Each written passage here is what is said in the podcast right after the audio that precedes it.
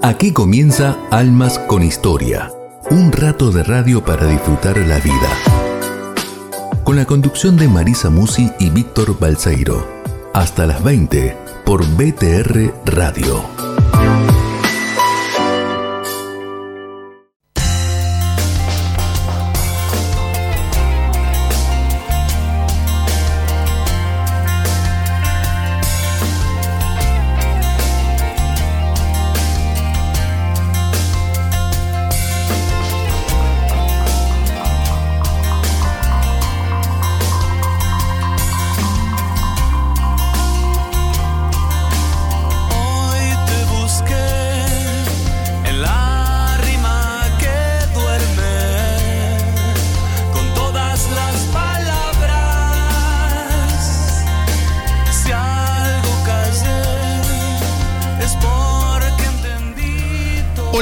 ¿Cómo les va? ¿Cómo están? Bienvenidos. Esto es Almas con Historia. Wow, programa 98. Shh, No digan nada. Se acerca. Faltan dos para el 100. ¿Qué vamos a hacer en el 100? ¡Uh! La debacle total, ¿no? Qué expectativa escándalo. impresionante. Lo que todos estaban esperando. Exacto. Exacto. No, no, ya estamos trabajando en el programa 100, por supuesto. Eh, esperemos, esperemos que salga lindo. Va a ser, va a ser un lindo momento, porque es todo un acontecimiento. Los primeros 100 programas son los que más se disfrutan, los que más se celebran. Sobre todo 100 programas aquí en Radio Grote. Todavía me acuerdo el, eh, el programa número uno. ¿Se acuerda quién fue el invitado del programa sí, número uno? cómo no. El doctor Abel Albino. El doctor Abel Albino. Un lujo de invitado. No. Era, era. Nosotros empezamos en octubre de 2019 y él venía muy castigado, porque era el tema de, ¿no? de despenalización del aborto, y había sido muy castigado cuando él declaró o expuso en el Senado de la Nación. Y- Teniendo la experiencia de su vida con supuesto, CONIN, que es la, fundación que trajo. Y se había retirado de los medios, no daba más notas. Y bueno, le dije que quería que sea nuestro primer invitado, o sea, el invitado de nuestro primer programa, y aceptó. Aceptó. Y me acuerdo que nos contó la historia de su papá, su infancia, ¿te acordás? En el campo. Muy, muy, muy lindo, muy, Muy lindo relato. sí, lindo. sí, por supuesto. Bueno, y estamos en el programa 98. 98 miércoles, este, en el aire, en Radio Grote, en la radio de la Federación de los Círculos Católicos de Obreros. 98 programas después, con Dani en la consola, como aquel día, con Tito Garabal en la dirección de la radio, como aquel día. Así es. En otro, en otro estudio, me encanta este estudio. Me Ya- encanta ya- ya este se los dije. estudio. Hermoso. Ya se los dije. ¿eh? Este, este estos tienen que ser los estudios centrales de Radio Grote. Muy bien. Muy bien. Porque tiene, a ver, ¿qué es lo que tiene un estudio de radio? ¿Qué es lo que tiene que tener? Inspiración. Pepas, bueno, sí, sí es posible. Pepa, yerba, mate, hay de todo. Qué hay, hay hay un- que, que fuimos hay una convidados. exposición de mates. Eh, bueno, eso. Eso. Tiene que tener una inspiración. Y este estudio me inspira. ¿Nos inspira para qué? Para que ustedes la pasen bien, pasen bien eh, para recibir a nuestros invitados y poder tener un lindo diálogo acorde al título del programa. Como Así dice Tito, el único programa de radio que te muestran, ¿no? El alma de los invitados. El alma de los invitados. Y han pasado lindos personajes. Lindos personajes. Cada uno en lo suyo. Han pasado políticos, como por ejemplo eh, Luis Otero. ¿Se acuerdan? Han pasado, no sé, artistas, cantantes como Patricia Sosa, como César Banana Porredón. Eh, actrices, Virginia Lago. Qué pedazo de actriz, ¿eh? Qué lindo. Bueno, y así un montón. Docentes, arquitectos, eh, gente que dejó todo y se fue a vivir al campo. Gente que dejó un puesto en Puerto Madero, en una empresa, y se fue a vivir a- eh, en un paraje de 20 habitantes, ¿no? Como el otro día, nuestra querida Celina, que cerró su empresa en Uruguay y se abrió una casa de comidas en Argerich, cerca de Bahía El Blanca. Cira. El Cira. El Cira. El Me Cira. quedé Tiene pensando. razón. Y toda la historia que contó. Gente que venía con un proyecto de vida definido y concreto y de golpe la vida la sorprendió y le cambió todos los planes. Le pateó el tablero, le movió todas las piezas del lugar. Exacto. Y hubo que reinventarse, ahora que está de moda decir esta palabra, Claro. reinventarse y empezar de nuevo, arrancar desde otro lugar, resiliencia total. Vamos a mandarle un, un beso grande a nuestra querida amiga Alejandra González, ¿eh? conductora del Santo Padre Testigo de Cristo. Me acaban de mandar el mensaje. Ya la pasaron a sala común. Bien, bravo, Ale, nos Bravo. alegramos con verdad, vos. Nos alegramos mucho. ¿Eh? Estuvo. A ver, esto fue tan extraño, sobre todo para mí. Yo con ella había hablado el- todo el sábado.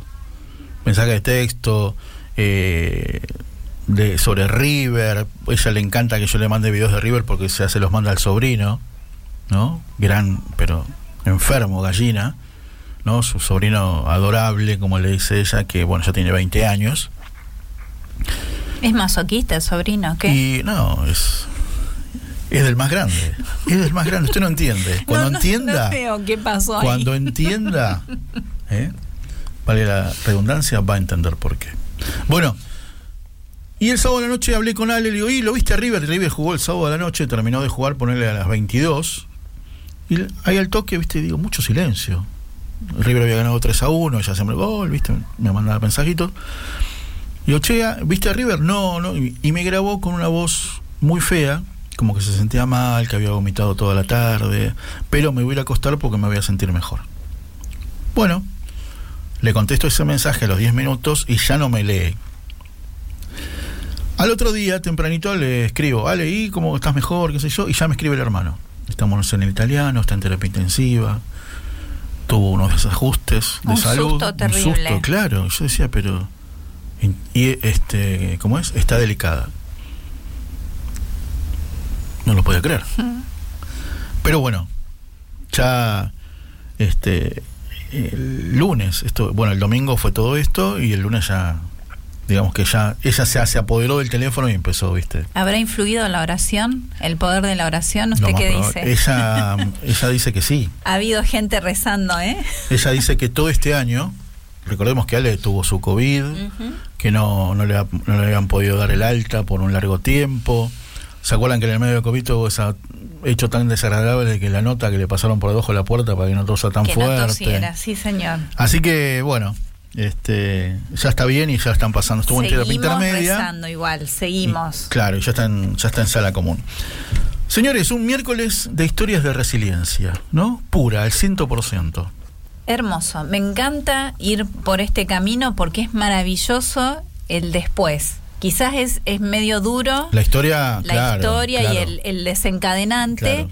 pero es hacia un después muy lindo, muy logrado. Así que vamos a ir entusiasmando gente. Sobre todo eso, ¿no? Vale la pena eh, destacar Destacar, claro que cuando sí. uno con el dolor hace una oportunidad, Sí, sí, señor. ¿no? Sí, es decir, me voy a poner de pie con este dolor, con esta mochila de hormigón armado que pesa cientos de kilos. Sí. Y si logra ponerse de pie y hace de ese hormigón armado una oportunidad. La resiliencia no es solo resistir y no, no quebrarse y romperse, sino florecer, ir encima Hoy vamos de a empezar por una dama. Y después tenemos dos caballeros. ¿eh? Así que, así que muy bueno. Muy Las bien. canciones de hoy tienen algo particular. Eh, Como siempre. El miércoles era el, el tema de las flores, andábamos por la primavera. Exacto. Bien. La de hoy son canciones, versiones en vivo. Ah, bueno. Versiones en vivo. Yo, y ya, yo y ya le digo, tengo, ah, bueno, como si hubiera forma de... y ya tengo este, las canciones para el miércoles que viene que también tienen una particularidad. Así que bueno, mis Bueno, amigos. Yo le voy a anticipar algo nada más. Hemos estado hablando loas del estudio de radio, pero hay un, un requerimiento del estudio original. Así que ahora, mientras escuchamos la canción, Todo vamos es a tener que aclarar cosas. Todo es conversable, todo es conversable seguramente. Le mandamos un abrazo a nuestro querido director. Es muy lindo Tito también el estudio original, está lleno de amor, digamos. No, pero además. Honestamente, eh, donde Le han arrancamos- hecho reformas, ¿no? Al estudio, al otro estudio. ¿eh? Bueno, eso a mí Ahora me se entra queda por el por techo. verlo. Ahora se entra por el techo, tiene un batitubo. Claro. En helicóptero, no esperaba bueno. menos. Y, Qué buena idea. Si vamos a hacer reforma, vamos a hacerla bien, ¿o no? Por supuesto. Y bueno, y bueno. Muy bien. Este, bueno, mis amigos, pueden comunicarse con nosotros, ¿no? El WhatsApp de la radio. Muy bien. ¿Usted qué dice? ¿A cuál? al 11 24 57 68 75. 11 24 57 68 75. Esperamos cualquier tipo de, de mensaje y de comunicación, pero para el ratito de la columna de los apuntes para el alma, vamos a estar hablando de la madre y en especial de nuestra madre, de la madre que protege a toda la Argentina. Ah, qué bueno. Así que si hay experiencias de peregrinaciones o anécdotas o eh, cuestiones que nos quieran compartir por el WhatsApp, esperamos esos mensajitos. 11 24 57 68 75. Un beso muy grande a Tito Garabal, al director de BTR Radio, el querido Luis Sosa, que cada noche seguimos compartiendo el rosario y poniendo intenciones y agradeciendo por tanta gente que se recupera y que va estando mejor también y pidiendo por todos los que necesitamos. Eso está bueno, ¿eh? Eso está bueno. Y un beso muy grande a Marina Pérez Botel de Radio Magna también. Los amigos patagónicos. Bueno, canción, canción y cuando volvamos la primera invitada. Muy bien. La- a ver, el título para presentarla, por ejemplo, ¿cómo estuvo seis años postrada en una cama por una rara enfermedad? Seis años. Seis años. Y ahora se prepara para nadar 21 kilómetros en aguas abiertas. Nado por la vida. ¿Qué tul?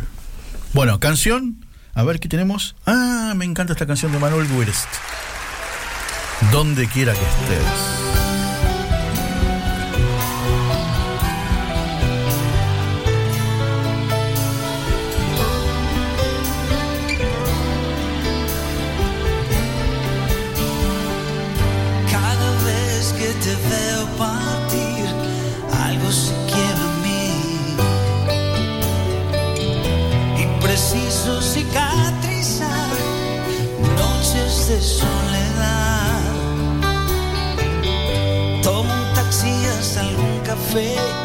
Tomo algo antes de volver.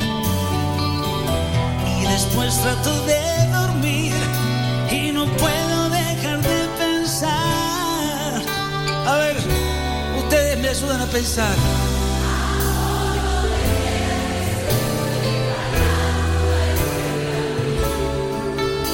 Que yo estoy esperándote, que yo estoy esperándote.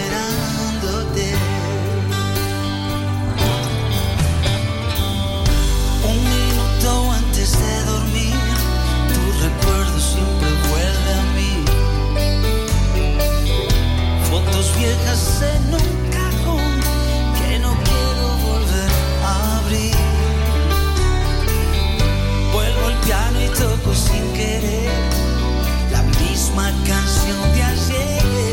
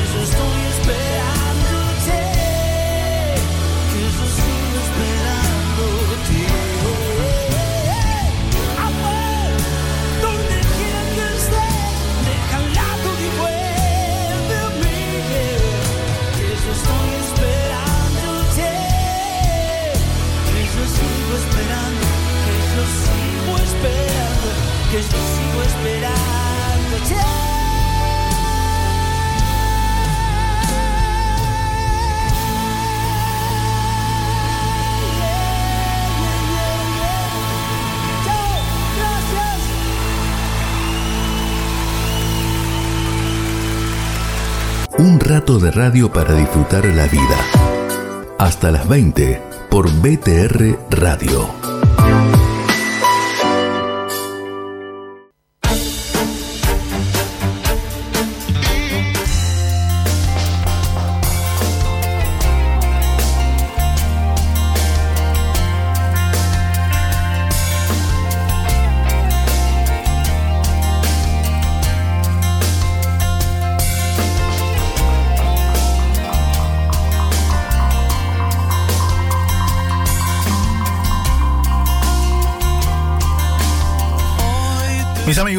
Segundo bloque de Almas con Historia, este programa que sale al aire por Radio Grote. Estamos en vivo, por supuesto, hasta la hora 20 para contarte historias. En realidad para que nuestros invitados cuenten sus historias, sus historias desde el alma, como la historia de Anila, que ahora la vamos a presentar ya en unos minutitos. Eh, estamos hasta la hora 20, como te conté. Un abrazo grande a Patri Vélez, que ya dijo presente, al querido Dire, que ya dijo presente y ya participó de la consigna. Estamos en una previa a, a, reanudando. Nunca pensamos que algún día se iba a suspender la peregrinación a Luján que no sea por la lluvia. Sí, exacto. ¿No es cierto? eh, y pasó, en el 2020 no se pudo ir a Luján. Hicimos algunas cosas este, virtuales. Virtuales.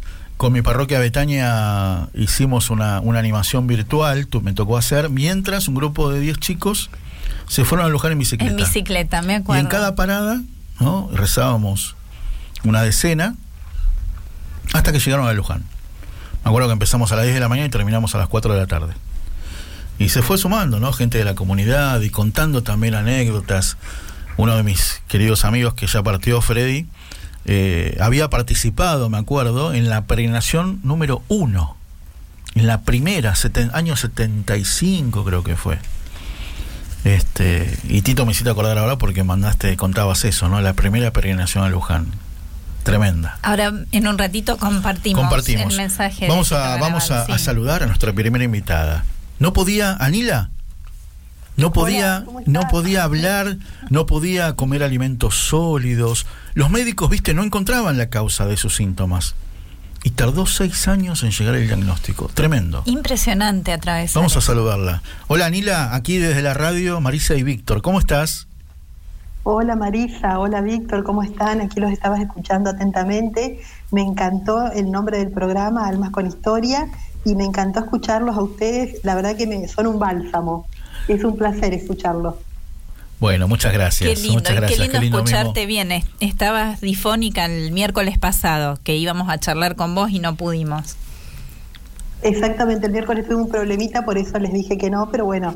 Eh, hoy se te escucha bárbaro. Hoy, hoy, se te escucha, hoy se te escucha muy bien y la verdad que vale la pena, como te dije el otro día, sí, vale la pena esperarte, porque tu, tu historia es, es tremenda, es tremenda. Seis años postrado en una cama, ¿fue así? Fue así. Eh, fueron seis años que yo estuve como en una especie de internación domiciliaria. Yo dentro de mi casa me podía mover, eh, no es que estaba solo en la cama, yo me movía dentro de mi casa, pero mi casa era un hospital, porque prácticamente era como estar en una habitación de un hospital, porque yo tenía todos los factores externos eh, me hacían mal, por ejemplo, aire acondicionado, la brisa, los cambios de clima, la calefacción, el ventilador, todo eso me hacía mal. Cualquier, cualquier cambio de clima eh, me hacía mal y me afectaba las vías respiratorias. Entonces yo tenía que estar en mi casa como una especie de burbuja, por así decirlo, y moverme dentro de mi casa muy poquito porque aparte yo tenía muchísimos síntomas que eran muy feos y había días que no me podía ni levantar de la cama. Los días que me sentía un poquito mejor me podía levantar y mover dentro de mi casa. Y las salidas que hacía era a médicos, a un especialista, a un estudio, a otro. O sea, durante esos seis años eran todas salidas, pero a, a instituciones, a médicos o a, o a, lugares, a centros médicos donde me hacían todo tipo de estudios. Y los estudios, en los estudios se veía la inflamación que yo tenía en las vías respiratorias, pero nunca supieron decirme el por qué, de dónde venía esa inflamación y lógicamente no me podían medicar porque digamos no tenían no había un diagnóstico Anila, y hasta bueno. ese momento habías tenido una vida normal y, y nadie había detectado nada de tu salud. Eras adulta ya cuando pasó esto. Es- sí, tenía 36 años, yo tenía una vida totalmente normal. Yo soy correntina de Montecasero Sí. y había ido a estudiar a Rosario, estudié marketing y había creado una pequeña empresita de marketing promocional. Tenía una vida sumamente normal, yo viajaba por toda Argentina porque brindaba servicios a empresas y, requería de que tenga que viajar por todo el país para seleccionar personal, capacitar personal. Tenía una vida sumamente activa.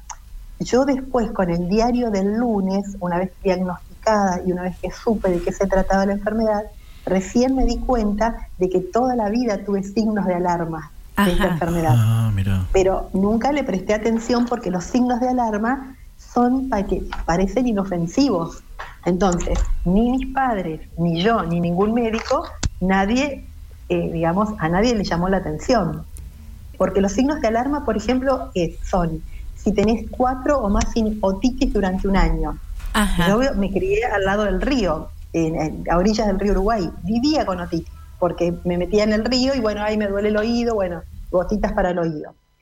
Sinusitis, si haces sinusitis a repetición, bueno, eso yo de chica no tuve sinusitis. Después, por ejemplo, si tenés eh, que tomar antibióticos por alguna, una, por ejemplo, yo vivía con, con la garganta con placas, me daban antibióticos y por ahí no mejoraba, o mejoraba y a los días volvía a tener la garganta con placas. Después por ahí se me pasaba y seguía, ¿no? Como era chica, era como algo, Claro. a todos los chicos le pasaba. Eh, después si tenés una o más neumonías eh, durante un año. Bueno, eso yo la verdad que gracias a Dios nunca me pasó de tener neumonías, nunca esa, esa- ese síntoma no tuve nunca. Dificultades para crecer o para aumentar de peso, tampoco tuve. Eh, abscesos en la piel, sí. Eventualmente algún absceso en la piel que por ahí yo tenía que ir un- de grande, no iba a un cirujano plástico, pero mira, me tengo como un absceso acá y no me gusta estéticamente, me lo voy a sacar. Y me sacaban y era un- nada, era algo benigno, viste, un absceso. Pero yo jamás podía pensar que eso era uno de los signos de alarma de la enfermedad. Claro. Eh, después, por ejemplo, honguitos persistentes en las, en las uñas de los pies. Bueno, de chica, qué sé yo, por ahí a lo mejor tenía, me salía algún honguito, pero no era nada que nada que a mi mamá le, le preocupara tanto, me, me daban una, me- me- algo localizado y ya está. Después necesidad de antibióticos en, forma endovenosa para curar una infección, eso yo no lo pasé tampoco.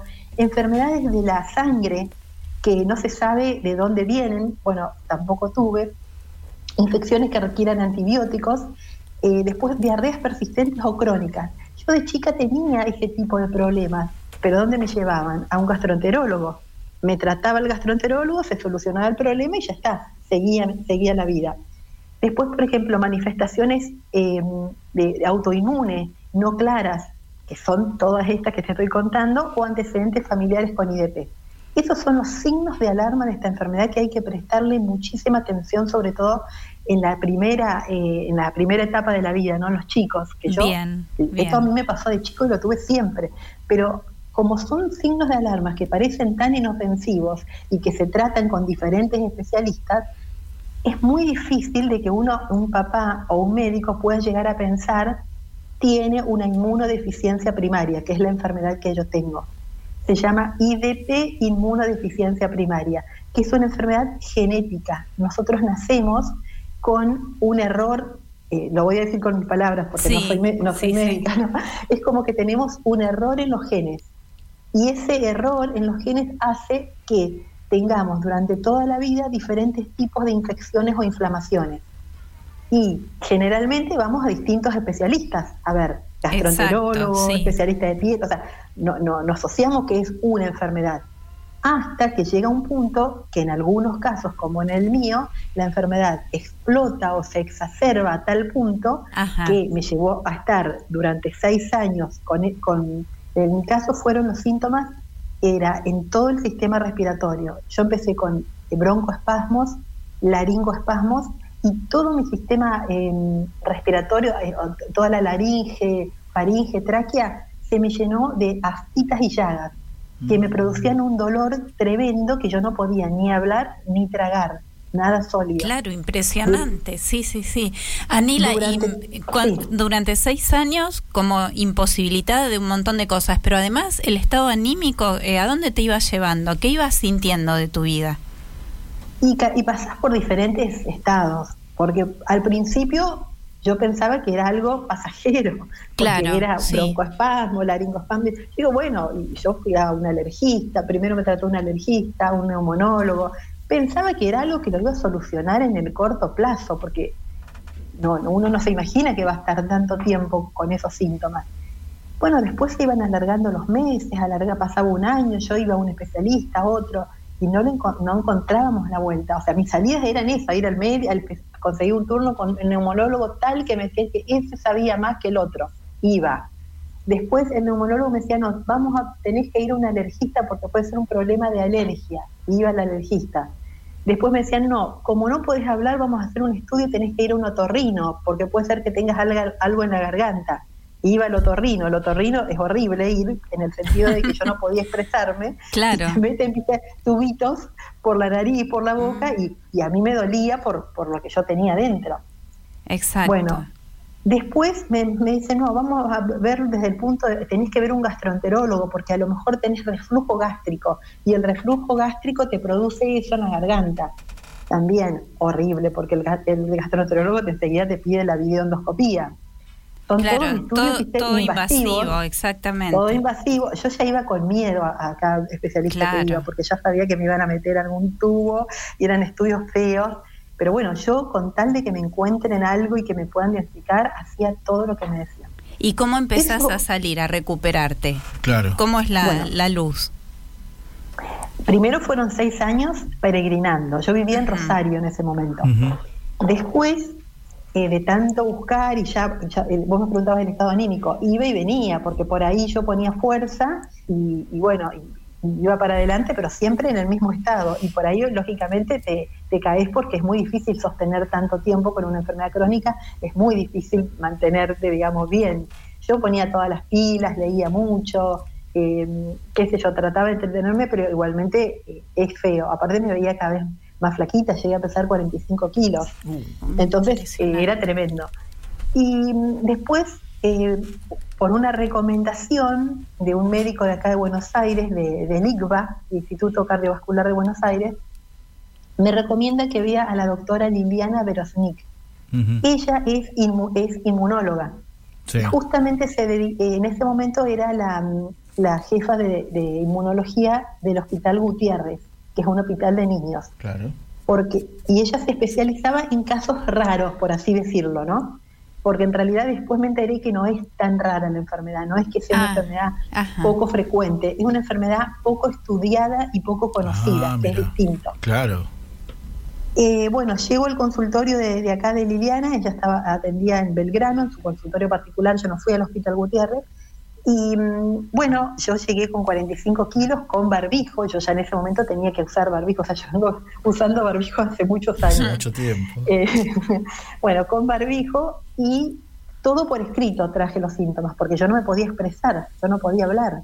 Entonces tenía que llevar, yo hice un, digamos, un, en la computadora, tipié todo lo que le quería, los síntomas que tuve, todos los estudios que me habían hecho, y vine con un papel me senté y le dije, le di el papel y le digo, esto es lo que me pasa.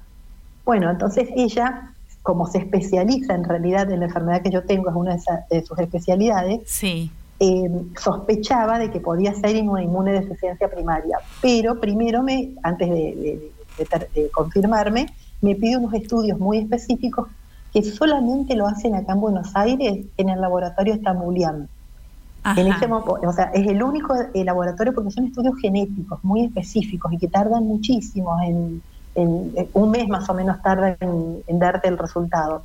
Así que bueno, vengo, me hago el primer análisis, me vuelvo a Rosario em, y al mes llegan los resultados que yo no entendía nada, aparte eran larguísimos los estudios, hojas y hojas, que yo no, la verdad que no, lógicamente no entendía nada vuelvo al consultorio y bueno, ahí me confirma el diagnóstico que es una inmunodeficiencia primaria, que es un error en los genes, una enfermedad genética, y, eh, y, escucho lo que yo quería escuchar, que, esto se puede tratar. Bien, bien, claro, lo que yo quería escuchar. Fue, lo mejor que yo quería escuchar que, que me diga esto, esto tiene tratamiento, tiene una solución. Bueno, yo sin hablar todavía, ¿eh? yo en ese momento todavía no podía hablar. Entonces empiezo a hacer distintos tratamientos, prueba y error, porque tampoco está tan fácil la medicación al principio, por lo menos en mi caso, y fueron tres años más de prueba y error, distintos tratamientos y distintos medicamentos, hasta que dimos en la tecla con la medida justa de la medicación y el tratamiento empezó a funcionar, yo empecé a sentirme mejor y lo primero, hablar al principio no podía porque todavía me, dolía cuando, cuando intentaba hablar, pero lo que podía era comer. No te imaginas, Marisa y Víctor, yo estuve seis años comiendo todo líquido, o sea, café con leche, mi desayuno era un café con leche, después tomaba media mañana otro café con leche, al mediodía era una sopa de verduras procesada porque no podía comer tampoco la sopa directamente a la tarde como un gustazo era un yogur cremoso, porque ni siquiera ah. podía comer con frutas. Y a la noche otra verdura, otra, otra sopa de verdura eh, triturado. Así me alimenté seis años. Bueno, entonces yo lo primero que quería hacer era comer. Y al principio no podía tragar eh, lo sólido. Al principio empecé a probar, pero le tenía que poner a todo crema de leche porque mm. se fue desinflamando la zona, pero me dolía todavía. Entonces yo le ponía crema de leche a todo para, para que pase sin rasparme. El colesterol me subió a, a 2000, claro, claro, porque era todo con crema de leche, todo cremoso. Claro, lo cremoso no, eh, me pasaba y no me hacía doler y yo quería comer todo lo que podía. Entonces yo compraba los potes de crema de leche y, todo lo que comía lo, lo, era con crema de leche. Bueno, eso es anecdótico, me sube el colesterol allá arriba. Bueno, pero por lo menos empecé a comer. Después empecé a mejorar con el tema de la voz y cuando empecé a sentirme mejor, eh, bueno, a mí me dolía muchísimo la cintura, porque al estar eh, tanto tiempo sentado o en una cama, eh, tenía un sedentarismo, o sea, mi era sedentaria mi vida. Entonces voy a ver a un traumatólogo. Me hacen una resonancia y, y en la resonancia sale que no tenía absolutamente nada, simplemente era una contractura muscular de tanto sedentarismo. El traumatólogo me dice tendrías que hacer algún ejercicio suave como empezar a nadar. Bueno, entonces yo digo, bueno, voy a anotarme, voy a empezar a nadar. Yo estaba en Rosario todavía y, y, empiezo a nadar en un club. Esto fue en noviembre más o menos, para que tengas una idea. Empiezo a nadar noviembre, diciembre y ahí empiezo a nadar y yo veía que cuanto más nadaba, yo mejor me sentía de la parte respiratoria. Qué bueno. Mejoraba mi sistema respiratorio. Pero eso no me, lo, no me lo había dicho ni mi médica ni nadie. Fue algo que yo me di cuenta, que nadaba y me mejoraba el sistema respiratorio. Entonces nadaba todos los días, iba. Iba todos los días al club a nadar. Lógicamente nadaba un ratito porque no tenía tanta capacidad. La energía, no tenías la fuerza, la energía. No, no tenía fuerza, era flaquita, pero flaquita, no se imagina lo que era. Pero bueno, había empezado a comer, había empezado a nadar un poquito y me fui recuperando. Pero me entero que había una carrera de aguas abiertas en Entre Ríos, que era Liebig, unir Liebig San José, dos municipios de Entre Ríos, no sé si conocen Entre Ríos, la costa del río Uruguay. Sí. Sí, sí, sí, sí, sí, sí, sí, Bueno, es bellísimo. Hermosísimo, exacto. Entonces voy, me anoto en la carrera y yo no tenía experiencia porque no, no hacía hace dos meses que nadaba. No sabía, había aprendido a nadar hace poco. Pero bueno, yo fui igual y me anoté en la carrera de aguas abiertas y, bueno, fui y, logré llegar a la meta. Fue, este, creo que fue la mano de Dios, digo yo, que estuvo ahí conmigo, porque nadar en el medio del río, del río sin experiencia no es aconsejable, no hay que mm, hacerlo. no hay que hacerlo. no, no hay que hacerlo. Sin experiencia, así como le dije yo, está, está mal. Pero era más fuerte que yo. Yo necesitaba nadar, mm. o sea, necesitaba, porque yo me he dado cuenta que cuanto más largo era mi, mi, tramo nadando, mejor me sentía. Entonces esto eran dos kilómetros y medio. No me pareció una, una locura hacerlo, aunque, aunque no hay que hacerlo. Bueno, me largo, eran 300 nadadores, me largo, la indicación que me habían dado eran seguir las boyas. Y bueno, eh, seguí las boyas y en la mitad del camino, claro, ahí me di cuenta que mi experiencia, todo, o sea, ahí me di cuenta que no era tan fácil este, nadar en aguas abiertas sin experiencia. Pero yo ya estaba en la mitad del camino, había hecho ponerle un kilómetro. Y yo veía las boyas allá a lo lejos. Yo decía, bueno, estoy yo y Diosito. Eso era lo que yo pensaba. Pero si yo superé lo que superé, esto es mucho más fácil de lo que yo pasé. Me encanta. Y bueno, y, ahí como que me encomendé, eh, encomendé Dios y dije, bueno, vamos despacito, tranquila. Por ahí- había, justo había sudestada ese día. Sudestada es cuando tenés viento de frente. Y eso yo no me lo esperaba. Entonces yo no sabía respirar para los dos lados. Ajá. Sabía respirar para un solo Ah, lado. Claro. Y bueno, me pegaban las olas en la cara, por ahí tragaba un poco de agua, me subía las olas, me bajaban las olas, me mareaba un poquito. Pero yo no me asusté nunca. Yo tranquila, dije, tranquila, vamos despacito, tranquila, mira la boya, que era la indicación que me habían dado, y seguí. Y bueno, despacito fui y llegué a la meta increíblemente y no llegué última. Una Llegué, maravilla. pues, eh, Qué lindo. llegué- no, ni siquiera llegué última. Atrás mío historia. venía más gente.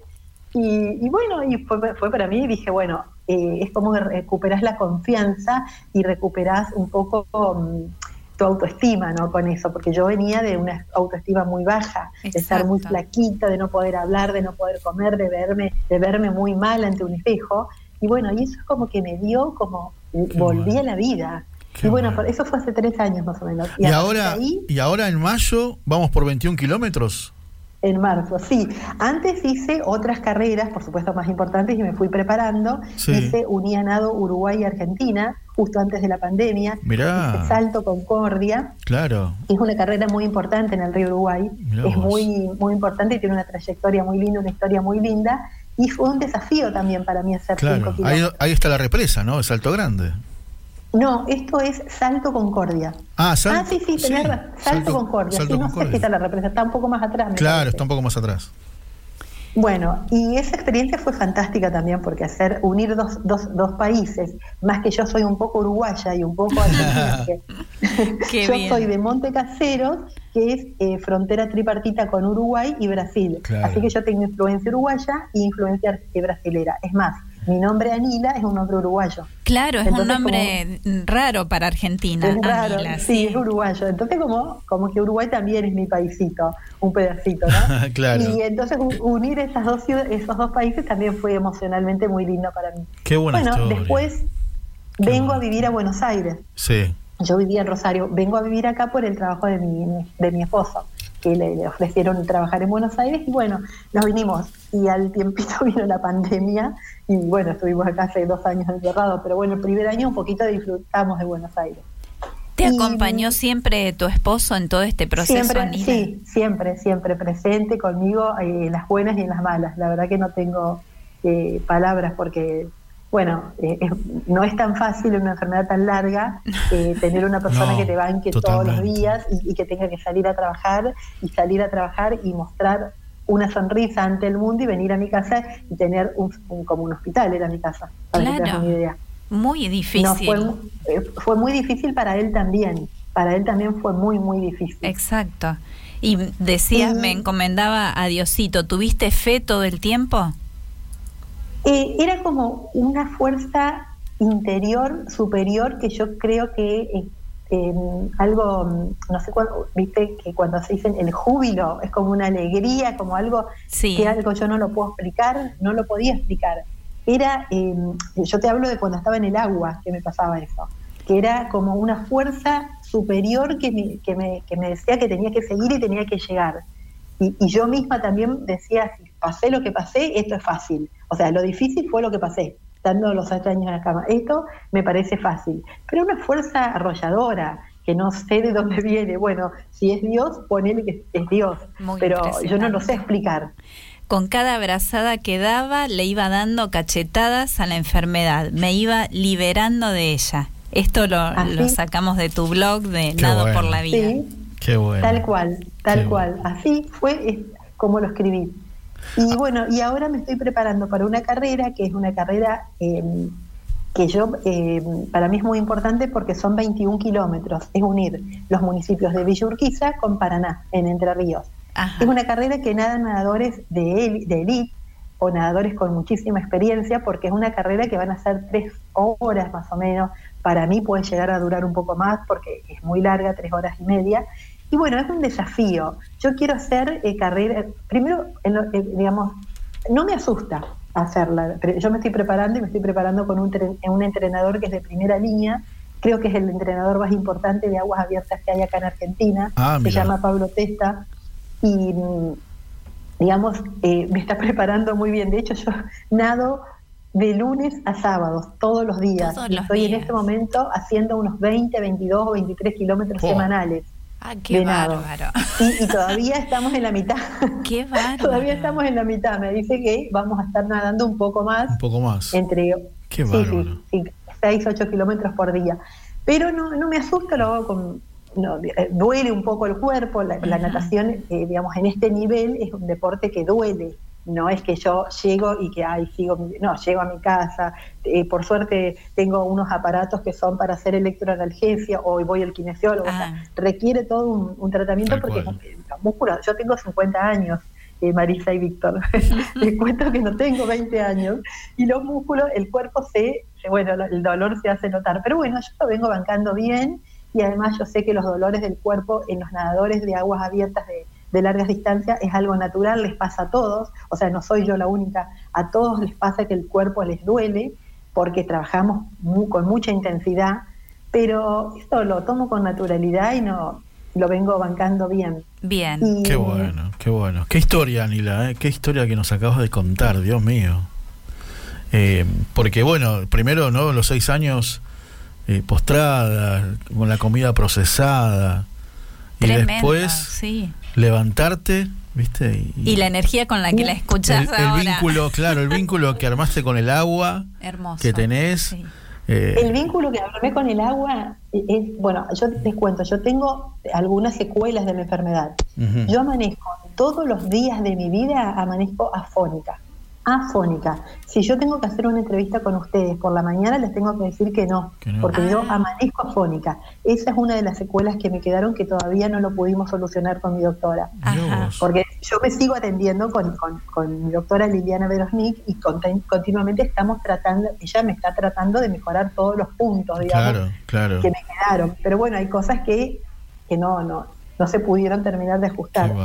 Pero yo lo solucioné con la natación. Entonces yo me levanto muy temprano a las 6, Sí. desayuno y 8, 8 y media ya estoy nadando. Entonces cuando yo salgo del agua, yo ya soy una persona normal como cualquiera.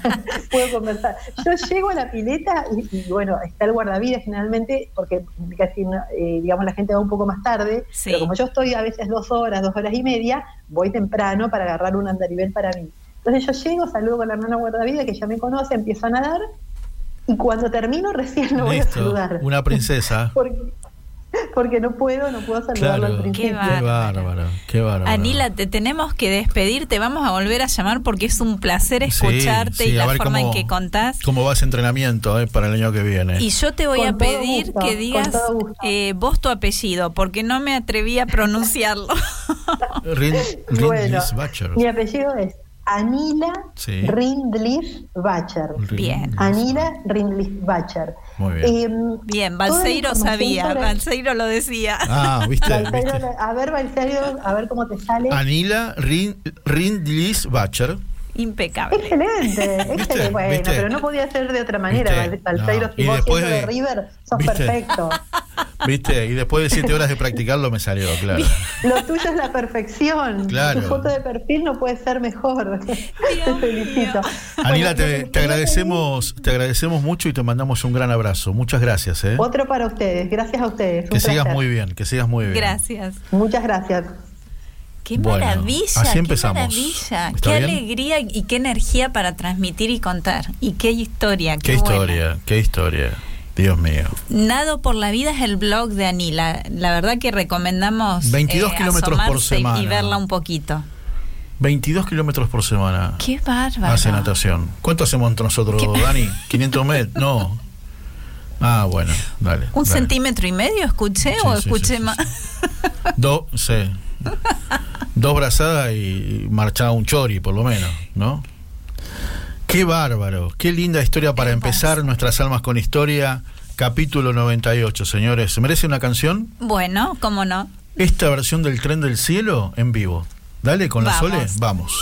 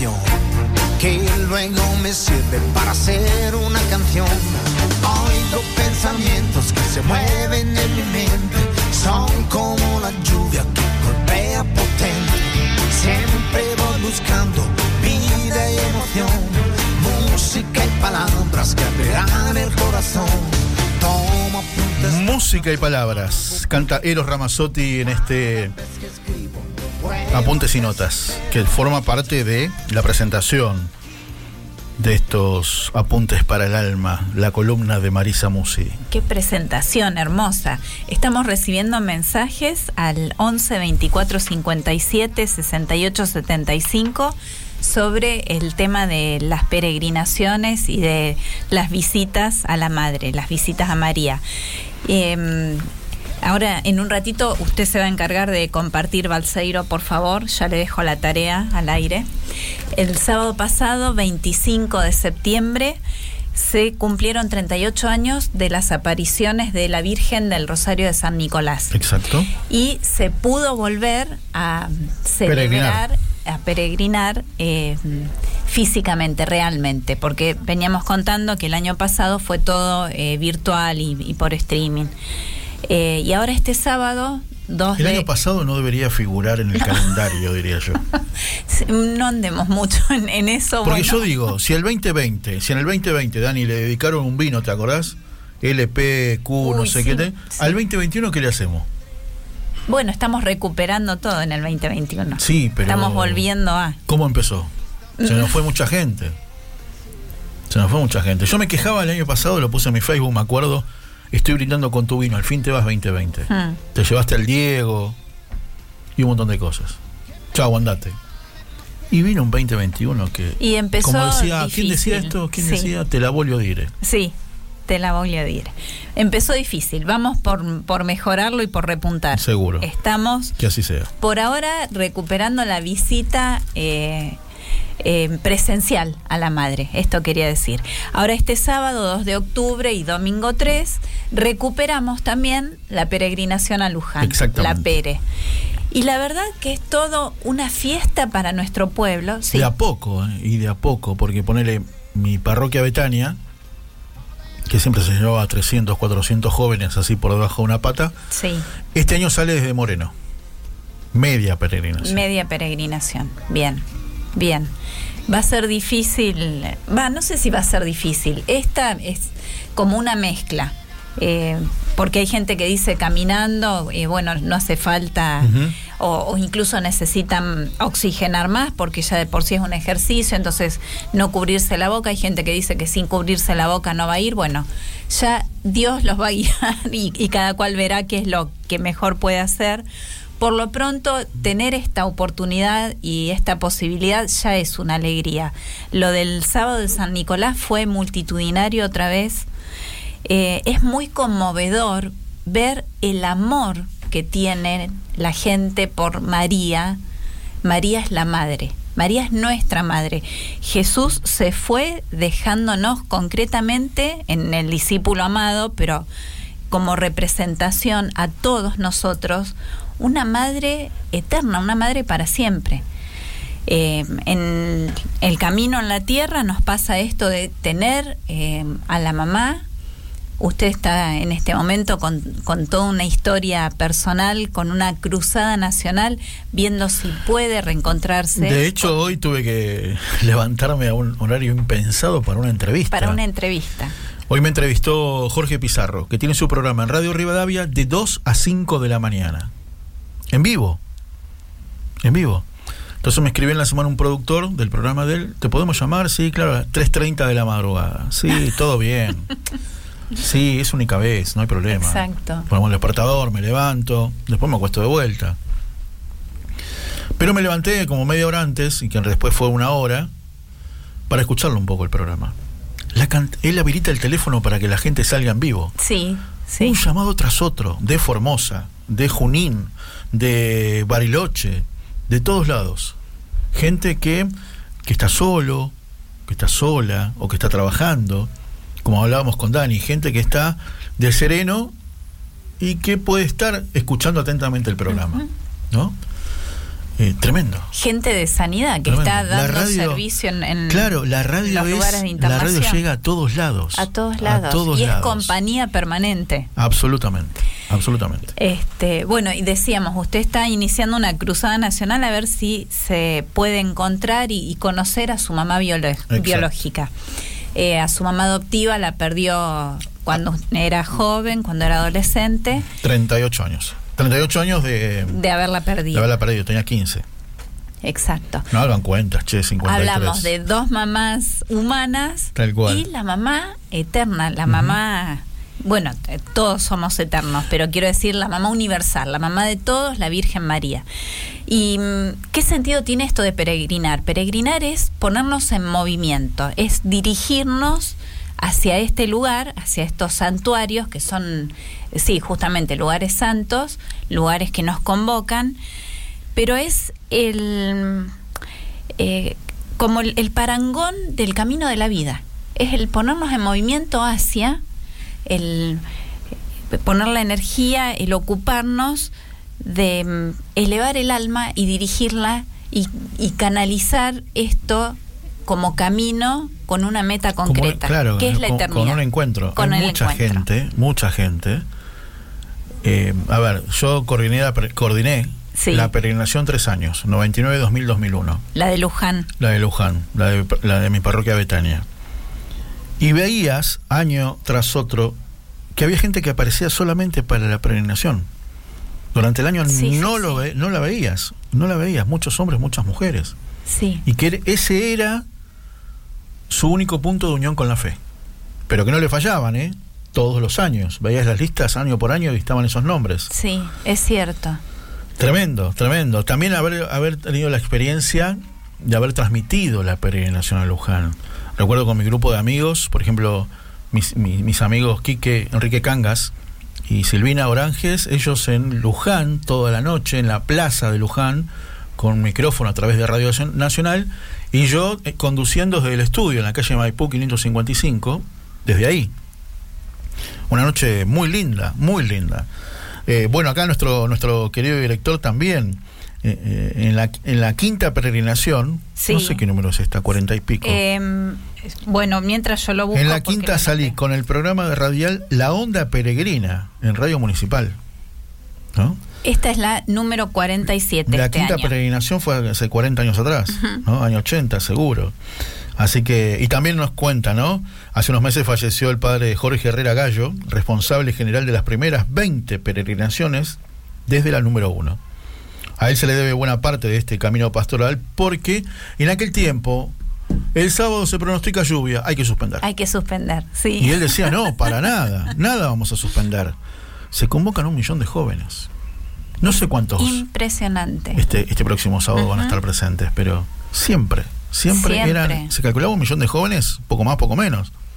Siempre. Pero, y bueno, y después las anécdotas clásicas, ¿no? De haber coordinado Luján, por ejemplo, no sé, pasarte, nosotros llevábamos 300, 400 personas, Dani, y, y- y de repente me llaman, teníamos handys en ese entonces, te pasaste, te pasaste de la parada, un kilómetro, sea, lo que es volver un kilómetro, todo lo- toda la prenación, ¿no? Va toda para allá y nosotros por un costado, permiso, permiso, permiso, porque tenemos que retroceder Yo no vuelvo, yo no vuelvo, ya voy hasta el otro kilómetro. Y aparte, aparte tipo 3 de la mañana, cuando ya hacen Claro. más de 12 horas que están peregrinando, digo, Cada paso cuesta un montón. cuesta un montón y le decís a la gente, te- nos pasamos dos kilómetros, un kilómetro, te quieren matar. Qué bárbaro. Otro año no se pudo llegar, el agua hasta la rodilla. Este, cuando Sí, pasás el puente, lluvia, sí. el puente que tiene el escudo, que entras a la ciudad de Luján, la lluvia te llegaba de rodilla y hubo que volver, subirse a los micros y volver. Y, y después un año que llovió muchísimo durante el trayecto, a la noche frío, todos Frío. mojados. Exacto. Ah, querido. Sí.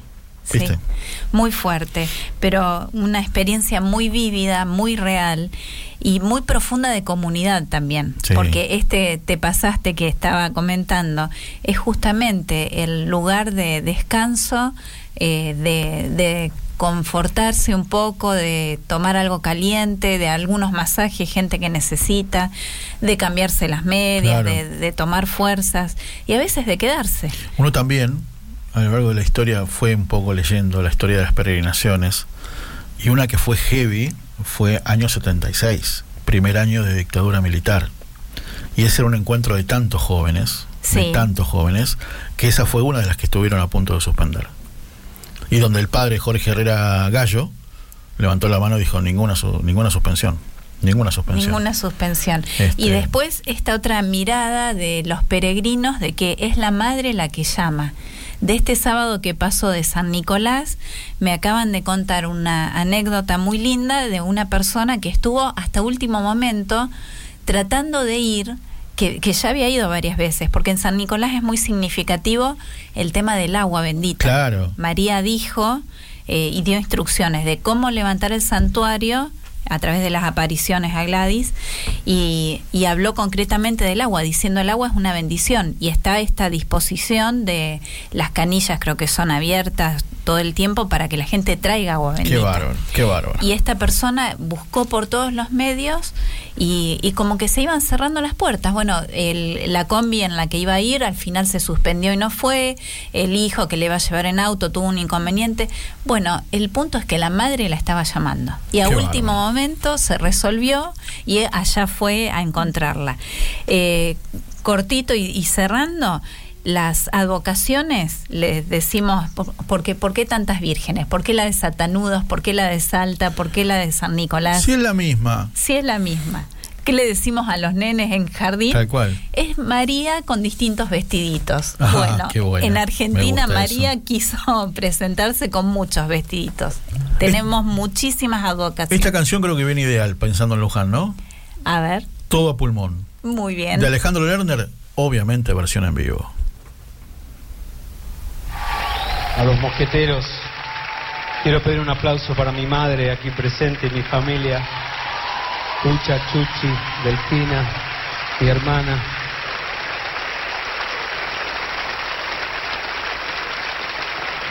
Como digo siempre, si no fuera por ella y por mi padre que está arriba viendo este concierto, yo no estaría acá haciendo ruido.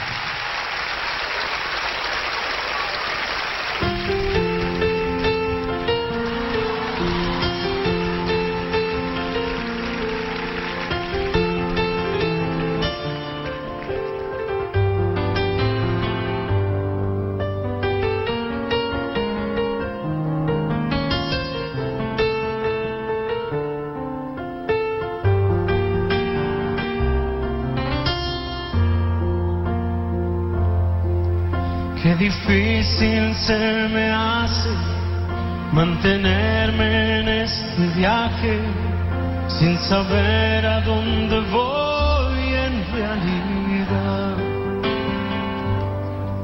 Si es de ida o de vuelta, si el furgón es la primera, si volver es una forma de llegar. Qué difícil se me hace cargar todo este equipaje. Se hace dura la subida al caminar. Esta realidad tirana que se ría carcajadas porque espera que me canse de buscar cada gota, cada idea, cada paso en mi carrera y la estrofa de mi última canción. Sí, cada fecha postergada, la salida y la llegada y el oxígeno de mi respiración.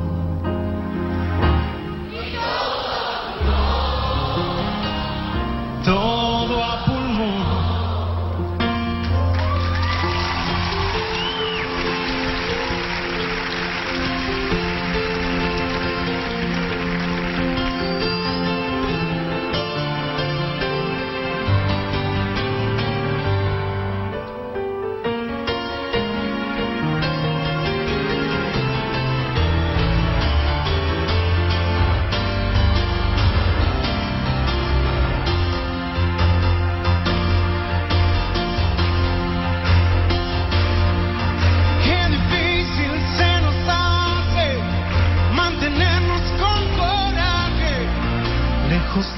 tranza y la prostitución.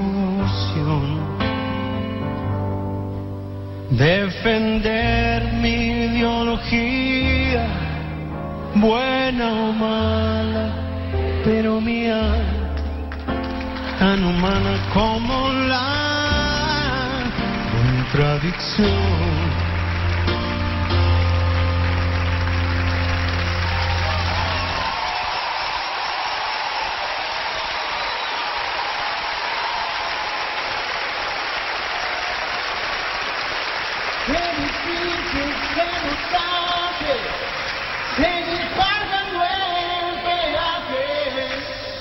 Esta ruta de locura y ambición.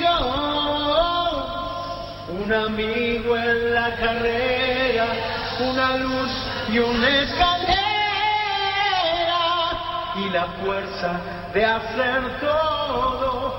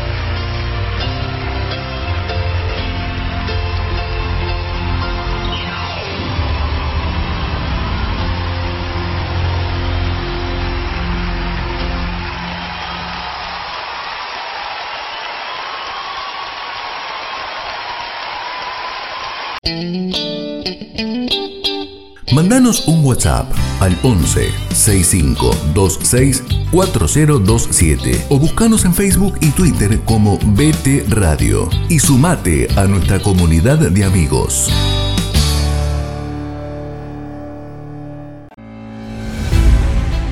El Regnum Christi nació como un movimiento eclesial de apostolado que busca hacer presente el reino de Cristo por la santificación de sus miembros y por una acción apostólica personal y comunitaria para que Jesucristo reine en el corazón de los hombres y de la sociedad.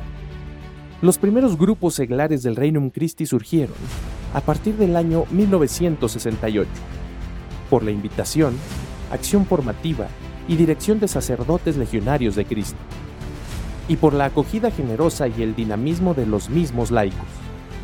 Estos hombres y mujeres comparten un único carisma, están animados por el mismo espíritu y la misma misión, viviéndolos y realizándolos según su estado de vida. Conscientes de la vocación bautismal a la santidad y al apostolado, se sienten llamados a ser apóstoles y a formar apóstoles, líderes cristianos al servicio de Jesucristo, la Iglesia y la sociedad. Este celo evangelizador se expresa también en las obras de apostolado y en la acción a favor de todas las personas. A partir de ese mismo impulso fundacional, surgieron en el seno del Reino Christi formas de consagración en las que mujeres y hombres laicos ofrecen su vida a Dios para seguir a Cristo de manera libre y total por medio de la asunción de los consejos evangélicos de pobreza, castidad y obediencia con un vínculo sagrado.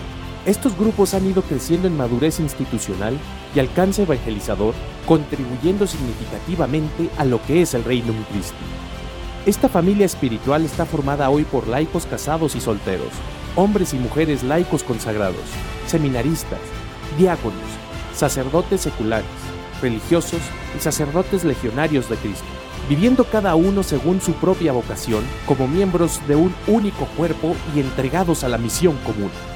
Durante décadas, el gobierno del Reino Christi estuvo unido e identificado con el de la Legión de Cristo y así quedó establecido en los estatutos del Reino Christi que la Santa Sede aprobó en el año 2004. En el 2012, el delegado pontificio, Cardenal Velasio de Paolis, otorgó autonomía de gobierno y vida interna a las consagradas y a los laicos consagrados. En 2013, aprobó los estatutos de asociaciones de fieles, dejando pendiente su pleno reconocimiento canónico y la definición jurídica de su pertenencia al Reinum Christi. El 25 de noviembre de 2018, Solemnidad de Cristo Rey, ambas asociaciones fueron erigidas como sociedades de vida apostólica de derecho pontificio. De 2014 a 2018, se llevó a cabo un proceso de discernimiento y estudio por parte de los miembros del Reinum Christi, con el acompañamiento cercano del padre Gianfranco Girlanda, asistente pontificio, para encontrar una estructura canónica que exprese la unidad espiritual y la colaboración apostólica de todos promueve la identidad y legítima autonomía de cada realidad consagrada y permita a los otros fieles del Reinum Christi pertenecer al mismo cuerpo apostólico de una forma canónicamente reconocida. Para lograr estas finalidades, la Congregación de los Legionarios de Cristo, la Sociedad de Vida Apostólica Consagradas del Reinum Christi y la Sociedad de Vida Apostólica Laicos Consagrados del Reinum Christi se vinculan entre sí a través de la Federación Reinum Christi, a la que se pueden asociar individualmente otros fieles que comparten el mismo espíritu y misión. La naturaleza, la composición, los fines y la actividad de la Federación están regidos por estos estatutos. La nueva configuración canónica del Reinum Christi, mediante la Federación, es un fruto del camino de renovación y maduración eclesial que todos sus componentes están recorriendo. El Reino Christi da gracias a Dios y a la Iglesia por este paso adelante que permite expresar mejor la comunión y corresponsabilidad de todos y los impulsa en la misión de hacer presente el reino de Cristo en el mundo.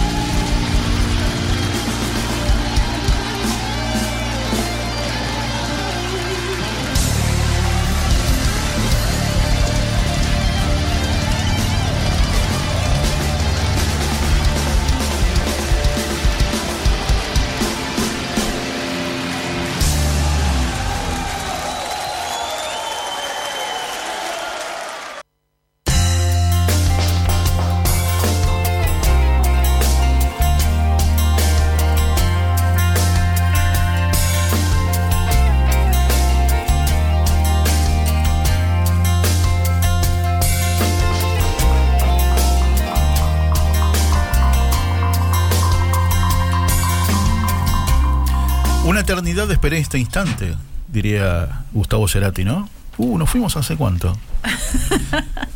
bueno, ¿cómo va? Bienvenidos a la segunda hora de Almas con Historia, mis amigos. ¿eh? Qué linda música, qué alegre que versiones en vivo, ahí. versiones en vivo, esta última de Miguel Mateos, tremenda. Bien tremenda. polentosa, bien- para arriba. Cuando salió, año 85, salió este disco este, de Miguel Mateos. Este, para arriba, que, que Y todo saltando. Qué y- bolichera, sí, Qué buena, sí, qué buena. sí, y para animar partes de, de queda, las caminatas. quedan, quedan dos canciones.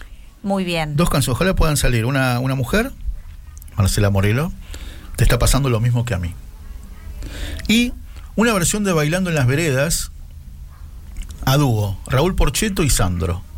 Ah, Cuando entrevistamos a Raúl, a Raúl Porcheto le comentamos de esta versión y nos confesó, Sandro era mi hermano. qué lindo, qué lindo. hermoso, qué maravilla. Vamos a, vamos a contarte la historia de Gabriel Coppola, profesor de la materia de educación física del tercer año del profesorado de educación inicial y del profesorado de educación primaria de la Facultad de Ciencias Sociales de la Universidad Católica Argentina. Muy bien. Menos mal que no se tiene que hacer una tarjeta, ¿no? Porque Hasta si ahí, no, claro. Y, sí, licenciado en educación física. Eh, Te cuento la historia de Gabriel mientras intentamos llamarlo. Eh, hasta ahí parece como un profesor más de, de tantos que conocemos. Profesor de educación Gabriel física. quedó cuad- cuadripléjico, no, Gabriel quedó parapléjico, que no es lo mismo, Ajá. en el año 96. Tenía 11 años y sufrió un accidente con su bicicleta. Cuando lo leía me hacía acordar a mí porque yo conté mil veces que con mis amigos de la infancia nos rajábamos toda la tarde y nos íbamos atrás del colectivo que no del barrio que pasaba por el barrio que nosotros Sí. nos bajábamos ahí siempre pero no sabíamos hasta dónde iba entonces lo seguíamos a ver hasta dónde llegaba y él estaba en Ituzaingó jugando en un terraplén que se había armado a la vera de la autopista que es el acceso oeste y al descender calculó mal salió despedido y cayó de espaldas y se fracturó la columna vertebral lo que a su vez le lesionó la médula espinal y no pudo volver a caminar Impresionante. Hasta ahí, hasta ahí, tremendo. La, la historia, hasta los 11 años, era un chico que había salido con su bicicleta y, y con amigos a divertirse y a pasar la tarde. Tiene este accidente, bueno, y a, a partir de ahí empieza esta historia de resiliencia que también es fuerte, que era un poco lo que hablábamos hace un ratito con Anila, de mm, lo diferente que es haber nacido con esta discapacidad y tenerla a partir de un accidente. Porque era un chico que andaba en bicicleta, que por supuesto corría, caminaba, tenía toda su vida normal y de golpe a los 11 años se ve truncada esta posibilidad de desplazarse.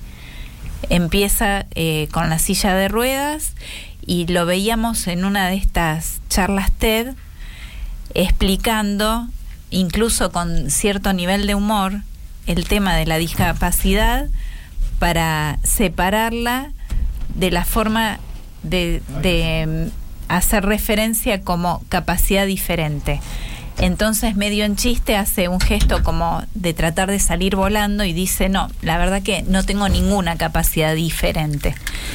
Y está bueno hacer esta aclaración. Claro que sí, ahí ya lo vamos a tener en línea. Increíblemente, otro más que, no puedo usar el término que quería usar, pero que se recuperó. Otra persona más se recuperó y, y lo que hizo con y su lo que vida. hizo con su vida, a partir de ese dolor de no poder volver a caminar, a no depender de sí mismo. Exacto. El primer tiempo, hoy me imagino que sí. Pero lo primero que te puedo decir sería lo último, que es participó en los Juegos Paralímpicos hace poquito, en Tokio 2021. Vamos a saludarlo Con todo gusto. a Gabriel Coppola. Gabriel querido, un abrazo grande. Somos Marisa y Víctor desde la radio. ¿Cómo estás? ¿Cómo andan? Bien, ¿vos cómo estás? Todo bien, por suerte, todo muy bien. Gabriel, la primera pregunta es si tu apellido es con dos o una sola P, porque creo que metimos la pata al preparar los títulos. No, no se dan problema, es con una sola P. Hay siempre una confusión histórica, pero bueno, son los ancestros que han bajado del barco y algunos han, lo han escrito con doble P y bueno, a mí me tocó con una sola. Bien, bien, porque lo, lo encontrábamos de las dos maneras. Eh, bueno, Víctor hacía la introducción contando un poquito tu historia. A los 11 años tuviste un accidente con la bicicleta que mm, eh, te quebró la columna y te lesionó la médula espinal. Sí, sí, eso es correcto. Bueno, eh, nada, es una situación que obviamente ya es parte de un pasado, que es parte de las características de, de mí. De tu y- historia, y- y sí. de, lo- de mi historia y lo que, bueno, generó una condición particular que en determinadas situaciones hace que eh, se requieran necesarios ajustes para poder llevar adelante ciertas prácticas. Eh, nada, si, si, si querés que hagamos una nota lacrimógena, te puedo hablar muchísimo sobre el No, no, no, accidente. para Ya lo nada. conté. Si querés, te cuento El todo lo que accidente. se puede construir a partir de, de Claro, esa- de claro. eso, ¿no? Exacto, por La- ahí queremos El ir. relato del accidente ya lo hice yo, ya lo recordé. Yo lo relacioné con, con mi infancia porque yo vivía en Morón, o sea que estábamos cerca, allá en el oeste, y me encantaba andar en Ah, bici. mirá. Y me, me encantaba también andar en bicicleta. Y, pero bueno, este, a vos ese día, bueno, te jugó una mala pasada. Pero a partir de ahí, eh, podríamos decir, uh, cambió tu vida, qué sé yo, cómo hiciste. Pero llegaste a Tokio, hermano. Es maravilloso Sí, la eso. verdad ¿eh? que la verdad es espectacular eh, en el sentido eh, el- lo, lo positivo que tiene el esfuerzo de, de- y, y las ganas no de, de, de cumplir ciertos sueños como deportista en mi, en mi rol de, de- como deportista a ver eh, no no no sé creo que hacer muchas otras cosas que no sean competir y la verdad que, que dentro de, de, de la mesa, que, que es mi deporte, el tenis de mesa, el ping-pong como se conoce, Sí, eh, no, no negocio el esfuerzo, digamos, ahí adentro.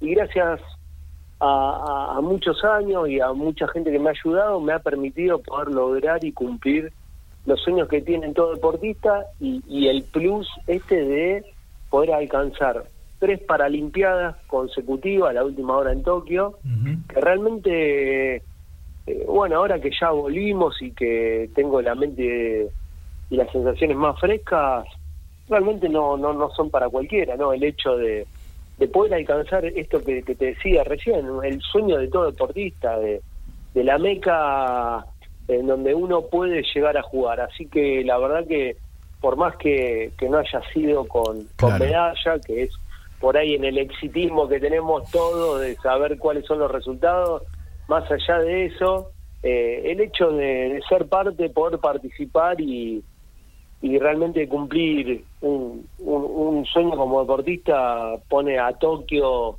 en un lugar privilegiado y destacando también no de la manera en la cual llegamos todos los deportistas a nivel mundial atravesado bueno, por esta situación de, de pandemia que, que bueno nos trajo la suspensión en el 2020 de los juegos Sí. y, y bueno la, la posibilidad de, de poder llevarnos adelante en el 2021 que, que bueno nos ha encontrado de vuelta eh, en, en esto que nos gusta tanto que es jugar, compartir y, y ser parte de un movimiento que, que realmente es un movimiento muy lindo. Qué bueno, qué bueno, querido Gabriel. ¿Cómo, cómo, cómo repartís tus dos pasiones, el deporte y la docencia?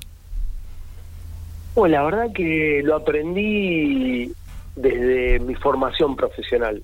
Eh, cuando ya estaba entrenando el tenis de mesa, formándome como atleta, también me estaba formando como licenciado en educación física, así que, así que tuve la posibilidad de entrenarme como deportista, pero también cultivarme como profesional, yendo a la Universidad Nacional de La Matanza a estudiar la carrera de la licenciatura en educación física. Entonces creo que ese ejercicio de poder eh, disociar la energía eh, y, ponerle mucha mucha alma a las dos cosas eh, lo, fui practicando como estudiante y bueno hoy que, que me encuentro recibido y ocupo eh, espacios académicos dentro de la, de la formación superior eh, hacen que, bueno eh, este ejercicio tenga hoy un resultado no que es poder ponerle el tiempo a cada cosa tratando de, acomodar las rutinas porque realmente no es algo sencillo.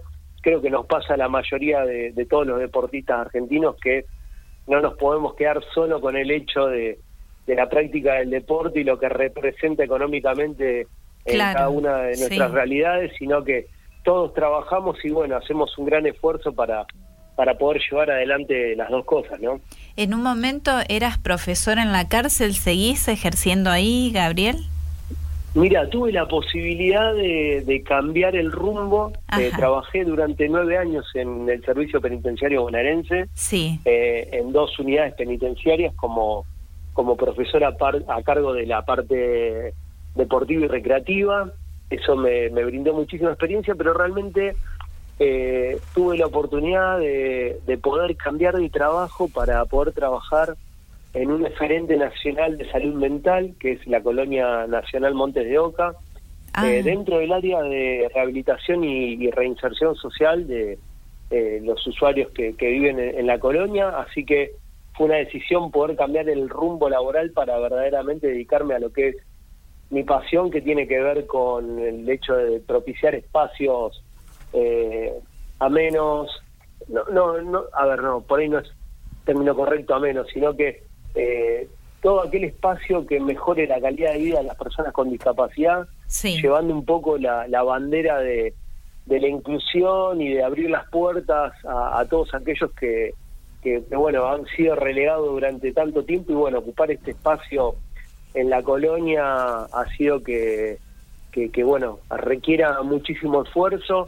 y bueno, ahí fue que, que pude cambiar del servicio penitenciario, renunciar y, y bueno, tomar estas horas para, para poder trabajar en la dirección junto a un grupo de laburo espectacular que, que bueno, que hoy estamos eh, intentando eh, mejorar esto que Qué te decía, bueno. ¿no? Tratar de cambiar la realidad de, Claro. de, un, de un grupo de gente bastante relegada Sí. durante la historia, ¿no? Que tiene que ver con las personas con discapacidad, la mirada que existe sobre aquellos que tienen una discapacidad. Bueno, entonces, nada, viste que uno va eh, en el camino tomando aquellas opciones en sus posibilidades de, de tratar de ir eh, desarrollando la pasión, ¿no? Que uno tiene. Y bueno, en mi caso, eh, a tanto como el deporte, tanto como la, la formación de profesionales, bueno, también está esto de, de, de- de mejorar la calidad de vida y, Qué bueno. y de llevar qué adelante bueno. la, la bandera de la inclusión, ¿no? La inclusión. Si uno recorre, si uno recorre tu historia, querido Gabriel, mis amigos es Gabriel Coppola,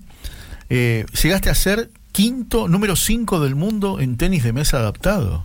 Es así. Sí, 2015. eso fue, sí, dos veces, dos veces. Fue en el 2015 y un ratito también, unos meses en el 2014, después de, Qué grande. de, de un mundial que, que, bueno, tuve la posibilidad de quedar dentro de los primeros ocho jugadores en, en China, realmente eh, en un lugar increíble, en la capital del deporte, y, y bueno, eso, esos puntitos que pude juntar ahí en el ranking realmente hicieron que yo siempre decía en ese momento que era como el, el primero del ranking del- del- de los seres humanos en realidad, porque los cuatro primeros rankeados del mundo realmente son jugadores que, que juegan a este deporte de una manera increíble y yo me sentía como el primero de los de los mortales, ¿no? Así que nada, ocupar esa esa posición en el ranking en ese momento fue algo fabuloso en lo personal, pero a ver, digamos, siempre uno también, o, o me dio esa experiencia de haber ocupado ese lugar, entender que, que muchas veces se trata por ahí de, de una posición eh, que, que representa muchísimo, pero también que no te tiene que hacer perder la cabeza, ¿no? Que, Claro, eh, sí. la, la verdad que yo no me siento, no me sentía distinto cuando ocupaba ese, ese puesto y tampoco me siento muy distinto a ese jugador hoy que por ahí estoy número 11 del mundo, ¿no? Entonces, eh, nada, creo que bárbaro. en algunos casos es significativo, digamos, haber alcanzado esa posición, pero que, que bueno, que conforma y uno entiende que, que es parte de, de- de las experiencias, ¿no? de- del circuito y de, y de lo que le puede dar, ir dando cada uno a su carrera deportiva. Gabriel, eh, tu mamá había sido tu entrenadora en, en la juventud cuando empezaste y hay una anécdota muy linda que compartís en la charla TED que veíamos que habías estado compitiendo contra un uruguayo y en un momento escuchabas que cada punto que hacía el uruguayo alguien lo alentaba y era tu propia mamá porque te dijo Correcto. Qué lindo. tu contrincante qué estaba solo, entonces Qué lindo. había que Sí, alentarlo. Eso fue en, eh, dentro de las primeras experiencias que, que tuve cuando comencé a hacer deporte teniendo una, una discapacidad y, y en realidad, sí, ahí la- en la nota dice que mi mamá era mi entrenadora, pero en realidad era quien, quien me acompañaba en estos torneos Sí, y, sí. y, y- y poco sabía de tenis de mesa en realidad, pero bueno, me tocó competir contra un jugador de Uruguay, que la delegación de Uruguay eh, habían venido algunos chicos con, con un profe nada más, pensá que, que están muy cerquita, bueno, los familiares no habían acompañado, y, y recuerdo todavía ese partido que, que fue, el, no sé si de los primeros que habré jugado, que yo escuchaba que sabía que los uruguayos estaban solos, pero que cada vez que un uruguayo hacía un punto, escuchaba más que un aplauso, ¿viste? Claro. un aliento importante. Y bueno, era era mi mamá. Qué que después del partido, como me tocó ganarlo, ella me había dicho que eh, que veía que estaba muy solo y que que bueno, que la, la, la comunión del deporte uno sabe, ¿no? Que eh, no siempre Excelente, ganar, sino también poder compartir y sobre todo en estos espacios de oportunidad que se le dan a los niños y niñas con discapacidad. En Exacto. realidad el, el único objetivo era la, la comunión de del compartir y del ser parte y de poder cada uno hacer lo que podía. Y la generosidad y el, amor, esto puesto Tal en cual. práctica más que Exacto. declamado y, y explicado de afuera. Gabriel, mira, voy a leer algo, voy a leer algo que dijiste vos hace un tiempo. Y de ahí te voy a hacer la pregunta. La educación física para mí fue un puente. Hoy no tengo ninguna diferencia con mis compañeros, solo que ellos caminan y yo voy en silla de ruedas. Eso, querido Gabriel, es forma parte de la plenitud de tu vida. Entonces la pregunta sería, desde los 11 años que sufriste el accidente, ¿cuánto tardaste en sentirte de esta manera? Eh, la verdad que uno se va recomponiendo de determinadas situaciones y, y empieza a, a poner el, el cuero duro desde las, las experiencias y, Muy bueno. y, y- y se va complementando con el otro, ¿no? Y, a mí me pasó, para poder resumírtelo en una, en una anécdota, el primer día que, que ingresé a la universidad y tuvimos esa clase de atletismo en la cual el ejercicio era correr, yo estaba en, en mi silla de ruedas y, y veía a mis compañeros que, que estaban por iniciar la clase y me miraban como diciendo cuál es la respuesta que, Claro. que podés dar acá ante esta directiva, ponele. Y, y bueno, la verdad era que, que el aprendizaje eh, se podía dar, pero de- desde, otra, desde otro lugar o de otra manera, de otra forma. Entonces a partir de ahí empecé a comprender que estamos a veces moldeados como para una sola forma, ¿sí? de la de la que se cree que es tradicional o la que es más habitual, y en realidad la importancia pasa por entender que cada uno tiene una realidad, que cada uno es un ser único y que para la para cada uno hay una necesidad específica. Entonces, Excelente. eh, yo creo que, que de ahí un poco eh, surge la frase esta que, que, me leíste recién y que tiene que ver con, comprender eh, la- las necesidades de, aquellos que conforman el, el- grupo o, entender las necesidades de cada una de las personas y poder brindarle a cada uno lo, que necesita. La, la educación física eh, realmente se convierte en un puente porque es un espacio en donde se reluce la, la capacidad de, de todas las personas y la creatividad eh, y, y yo no concibo que, que dentro de ese espacio tan tan sano tan tan noble muchos por la condición que que, que tienen se, se, se queden afuera porque no están por fuera porque están por fuera de estos moldes que yo te hablaba recién. ¿sí? Sí.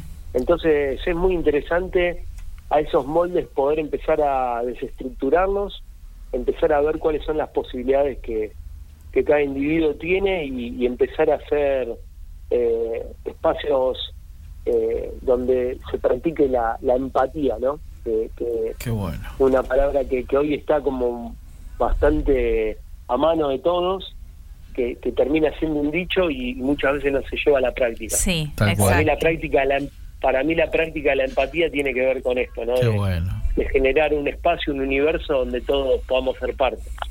Querido Gabriel, te mandamos un gran abrazo. Muchas gracias por, por este rato. Bueno, muchas gracias por, por, por la nota, les quiero mandar un saludo muy fuerte a ustedes y, y a la audiencia y bueno, gracias por, por el llamado. Muchas Gracias, gracias. Gabriel. Que sigas muy Un bien. gusto. Hasta luego, gracias. Mis amigos Gabriel Coppola, deportista paralímpico, llegó a ser quinto en el mundo, número cinco del mundo. La diversidad es lo normal, es la frase con la que termina su charla. Maravilloso, maravilloso. Le damos la bienvenida a Mica. ¿eh? Hola, Produ- Mica, muy buenas tardes. ¿eh? Tito, tenemos a tu productora. La, la tenemos En- casi de rehén, parece. En breve vas a recibir un No, llamado. no, no, no. Mica, ¿te está pasando lo mismo que a mí? Canta Marcela Morelo en vivo, aquí en Almas con Historia.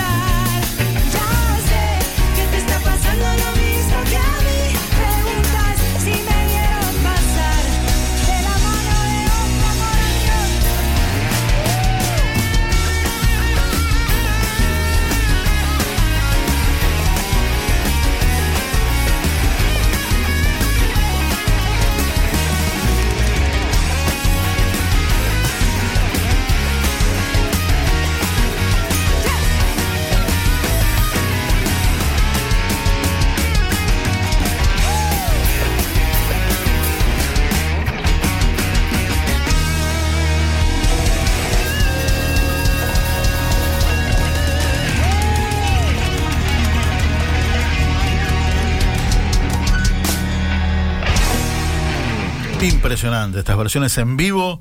Te está pasando lo mismo que a mí, canta Marcela Morel. Algún día la tenemos que llamar. Tenemos Sí, que pautar. sí, cuesta, cuesta. Lo, lo he intentado con su prensa. Los artistas cuando tienen prensa son tremendos. No, no los artistas, los prensas. Los pre- la prensa, la prensa de los artistas. Otra historia de vida muy linda, con sus hijos, Sí, sí, con su familia. Hijos, hijos de- del corazón, de adoptados. Eh, nos dice Marta Rosario eh, qué ejemplo de vida referido a la historia de Anila. Y bueno, me imagino que seguirá pensando de, de la de Gabriel también a medida que Qué la bueno. conoció. Qué linda Bueno, la última historia de la tarde, ¿le parece tarde-noche? Muy bien, muy Mica bien. se está tratando de comunicar con Walter Fortino. Vive en las afueras del centro de San Martín de los Andes, un lugar bellísimo. Qué paisajes, por favor. Se emocionó hasta las lágrimas cuando sus compañeros de trabajo le dieron un obsequio por su cumpleaños número 46. Ajá. Me encantó porque él dice, ¿me pasás el video que mi mujer no me cree lo que me regalaron? está buenísimo, Hermoso. está buenísimo. Y, la- y en esa filmación se veía el momento exacto que el cocinero era sorprendido por los mozos y los encargados de la parrilla, don Florencio San Martín de los Andes, con un impensado regalo de cumpleaños que le cambió la vida por completo. Decís, apa, ¿qué le regalaron? ¿No? Pero mejor que lo cuente él, Que ¿te lo parece? cuente él. Y la forma en que llegaron a ese regalo también. Exactamente. Hola Walter, un abrazo grande. Aquí Marisa y Víctor desde la radio. ¿Cómo estás? Bu- buenas tardes, ¿cómo andan? ¿Bien vos? Bien, todo bien, Te vi, descansando. te vi en una foto hincha de Independiente. Siempre, desde chiquito. Ayer Desde también. la cuna hasta el cajón, diría. Epa, bueno. Acá el director de la radio es de Independiente también, tremendo. Así que se Pero- lo vamos a permitir. Pero ¿qué pasó ayer? Este, no se portaron bien ayer, ¿eh? Qué bárbaro, ¿eh? Lo que hicieron. No, son, des- son, son desastres, pero eh, bueno, eso viene arrastrando hace un montón de un tiempo. montón de tiempo, un montón Las de famosas tiempo. internas, coincidencias sí. de que a fin de año hay elecciones. Pero me encantó el glamour del jefe de la barra brava, un Mercedes-Benz 2009 compresor impresionante. impres- Ah, se, sí. se lo destrozaron Sí, a piedrazo, ¿no? Pero, Uh, pero bueno. Esos son laburantes. Eso, ¿viste? bueno, a ver, la historia cuenta que vos sos el cocinero de una parrilla que se llama Don Florencio, en San Martín de los Andes, ¿no? Sí. ¿Y que vos- cómo Sí, llegabas, sí. cómo llegabas hasta la parrilla? ¿Qué? Antes. Y en esa, época Caminando. en esa época eh, hay un sol- una sola línea de colectivos. Yo estoy en un barrio más alejado del centro. Estamos a 7 kilómetros, más o menos. Sí. Y, Y, que había días que el bueno. colectivo no. Había días que no había colectivos porque estaban de paro. Ah, mira. Y bueno, eh, había que hacerlo a pata. O sea, había que hacerlo caminando. Siete kilómetros de Y- ida, siete de vuelta. Ida, vuelta y son dos turnos. Claro. Mañana, eh, mañanita y noche. Claro. Así que... ponele 28 unos- kilómetros por día que, para, ir, para ir y venir del trabajo. Ponele. ¿Cuánto tiempo te tomaba, Walter, esta caminata? Y son más o menos caminando tranquilo. Sí, dos son horas. Una hora más o menos. No, Mm. una horita. Ah, ¿una horita? Ah, bien. Horita veinte a veces y venía tranquilo. Más o menos. Es, es un estimado. Qué Pero sí, una hora, hora y veinte. ¿Qué días cumplís años? El 8 de febrero. El 8 de febrero. ¿Y el 8 de febrero Sí, fue la el sorpresa? El regalo fue el 9. El 9. A ver, contanos, ¿cómo fue? ¿Estabas trabajando? ¿Estabas en la cocina? Sí, sí, estaba trabajando, estaban los chicos, bueno, uno de los chicos me llamó para ir a buscar mercadería al- a la camioneta, que era- obviamente era mentira, Sí. salimos y bueno, lo que, lo que ven en el video. Ajá. Lo, Lo que, que ven- vieron en el lo que video. vimos en el video es que había una hermosísima moto con su respectivo casco que Sí. eh, la compraron con la propina de todos los empleados. Sí, ¿Cómo los, fue, los Walter? chicos, sí, lo- sí, los chicos pusieron su, su propina en ese tiempo de, Qué bárbaro. bueno, de la temporada. Claro. Y, y, y qué bueno. Y bueno, se, no dije, nunca, me- nunca me enteré, hicieron esa movida y bueno, eh, totalmente sorprendido porque al Impresionante. final no, nunca, nunca lo hubiese esperado. pero bueno, Claro. pasó. Claro. ¿Y qué sentiste en el momento? ¿Cómo, cómo te sentiste? Aparte de sorprendido. Sorpre- Sí, sorpresa, bueno, un poco de alegría, buena alegría, sí, bueno, un poco, bueno, cuando me volví para casa con la moto, alivio, porque lo que hacía en una hora y veinte, como les decía, lo hacía en 20 minutos. Claro. Claro. Claro. Así que imagínense la diferencia. ¿Nunca, ¿nunca sospechaste nada? De- No, jamás. Jamás. Mirá vos, mirá vos. No hubo una pregunta que te hiciera sospechar estos que están haciendo. Claro. ¿Y cuánto tiempo hacía que No, trabajabas ahí? Y yo empecé en noviembre. Ah, re poquito. No es que Sí, era una amistad de, febrero, de sí, mucho pocos gas. meses. Mirá Mirá. vos. No, los, los chicos son de fierro, sí. La verdad que los, los compañeros que, que me tocaron son muy buenos. Y vos te ganaste el corazón rápidamente. Y se ve que sí. O le di mucha lástima como. Oye, no, llegaba fusilado, me iba fusilado. Claro. También salíamos del trabajo, salíamos con el despacho ya el servicio terminado y tenía que caminar tremenda distancia. Mirá vos. Y bueno, ¿Qué te dijeron en. ¿Qué te dijeron en casa? en casa todos sorprendidos, ¿eh? hasta que le mostré el casco y después le mostré la moto, no lo, no lo creían. Hermoso. Así que sí, una alegría bárbara, también por el tema del alivio y el tema del, del viaje más que nada. Sí, por supuesto. La lluvia, ¿no? Porque si llovía no, no podía faltar. No podía faltar Sí, a trabajar, obvio. ¿no? No, igual se bajaba. De última había gente que. En- había días que había gente que los crucé y nos traía al centro, pero bueno, eran los menos. Claro, claro, tal cual, tal cual. Qué. Ahí en, acá el- generalmente se, se maneja por hac- hacer dedo, más, más que nada. Claro, pero bueno, sí. en tema de pandemia era un, era un tema hacer dedo. Claro, Porque no sabías a quién no llevaba, no, nadie. sabía quién Exacto, manejaba. Exacto. Y el tema del, del COVID ya era, era todo un asunto. Tal cual. Qué linda sorpresa, me encantó. La verdad que te llamamos por eso, porque resaltamos el valor de, de la- de- del compañerismo en el trabajo, ¿no? ¿no? Porque para Sí, esto no necesitaron a lo mejor Exacto. ser amigos, sino ser Unos buenos. capos. Sí, unos capos totales, unos capos totales. Y renueva la esperanza en la gente también. Sí, la verdad me que me encantó muy lindo. Sí, sí, Sí, sí. sí, sí. sí. sí, sí. Walter, Sí, te- eh, sí, sí. Es, es todo un tema. El Sí. tema del colectivo acá es todo un tema. claro, claro. Más que nada para los gastronómicos que te- laburamos hasta tarde. Hasta tarde, Sí. exacto, Sí. exacto, hasta la madrugada. Sí, ten en cuenta que el último colectivo ahora lo extendieron media hora, está saliendo el último a las 12 de la noche. Claro, pero hay pero- mucha gente que está saliendo después de las 12 de la claro, noche. si lo perdés, sonaste. Claro. Claro. Sonaste. Claro, hay gente que arregla a su manera, pero hay gente que no puede, Que no puede. gente que está complicada con eso. Totalmente, totalmente.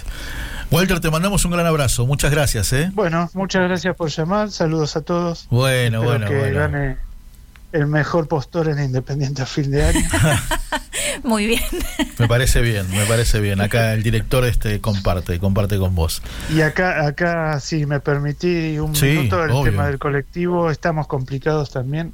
Eh, hace poco se hizo la licitación, no hubo referentes, hubo una empresa y la perdió la Ah. licitación, así que estamos sin, estamos con la misma línea de colectivo, pero con los mismos problemas de siempre. Ah, así que ojalá se arregle pronto. Bien, bien. Que así sea entonces. Sí. Un abrazo, querido Walter. Que sigas Gracias, saludos a todos. Muchas gracias. Gracias, Walter. Gracias por llamar. Muchas gracias a vos. Walter Fortino, mis amigos, desde San Martín de los Andes, qué linda historia. Vale la, valía la pena que entrara esta historia. Hermosa historia Muy de ambas linda, partes. muy del, del grupo de compañeros de trabajo tan generosos en haber reunido las propinas y- ponerlas a disposición. Y de él que se ha sabido ganar el corazón de sus compañeros y, y generar este clima de trabajo y, y este ambiente. Tal cual. Un minuto de la próxima canción puede ser un dúo, Raúl Porcheto y Sandro. ¿Quiere? Muy y bien. un minutito bien. y después nos vamos. Dale. Le llevo a decir que no. Esta noche solo quiero tocar tu canción. Que todos sepan que me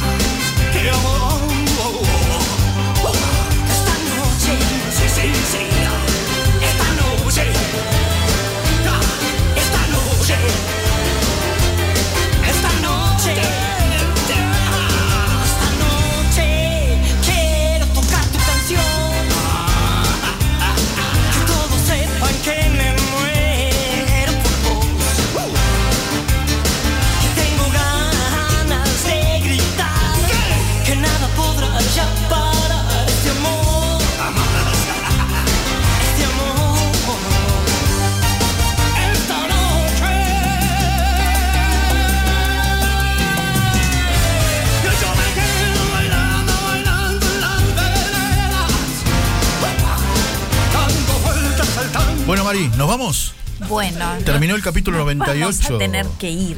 Nos vamos Estamos muy cómodos, Mica. A nosotros nos encanta. a... Mí ya me llamaron y me dijeron, está la comida. Micaela, vamos para allá. Vamos todos. Vamos, Vamos todos. todos. Así que bueno, bueno, nos despedimos. Bueno, yo Abrazo grande ya para nos estamos todos. despidiendo y no lo dije, pero nos podían haber visto por Facebook Live. ya es muy tarde. Ya- ahora búsquenlo en Facebook de Víctor Balseiro de Radio Grote y en el mío personal que va a quedar eh, grabado y compartido en la semana. Y Nunca estamos es en tarde. YouTube, así que Ah, también bueno. se puede ver Como que eh, en el canal de Marisa Musi como Almas con Historia y Ah, el nombre bien. de todos los entrevistados. Perfecto. Bueno, nos encontramos. No se pierdan mañana desde la 18. Sí. Una viva voz cargadito. ¿eh? Mm, Creo que sí, y muy, muy atractivo. Muy cargadito. Grandes entrevistados. Un beso muy grande a Marta Rosario, a Alejandra González, que la seguimos apuntalando en la A recuperación. la señorita Micaela Martín. A Tito Garabal, que estuvo muy generoso al Ahora te compartir su pasamos. experiencia. Si querés recuperar a Micaela, ahora te pasamos el CBU, querido director. Redobló la apuesta, insistió con esto. A Puede Patri ser- Belis, puede un ser beso que enorme. Mañana y pasado te la prestemos. Uh, uh, va a estar complicado esto. Abrazo para todos, amigos, que sigan muy bien. Chao. Hasta el miércoles. Arriba el sol.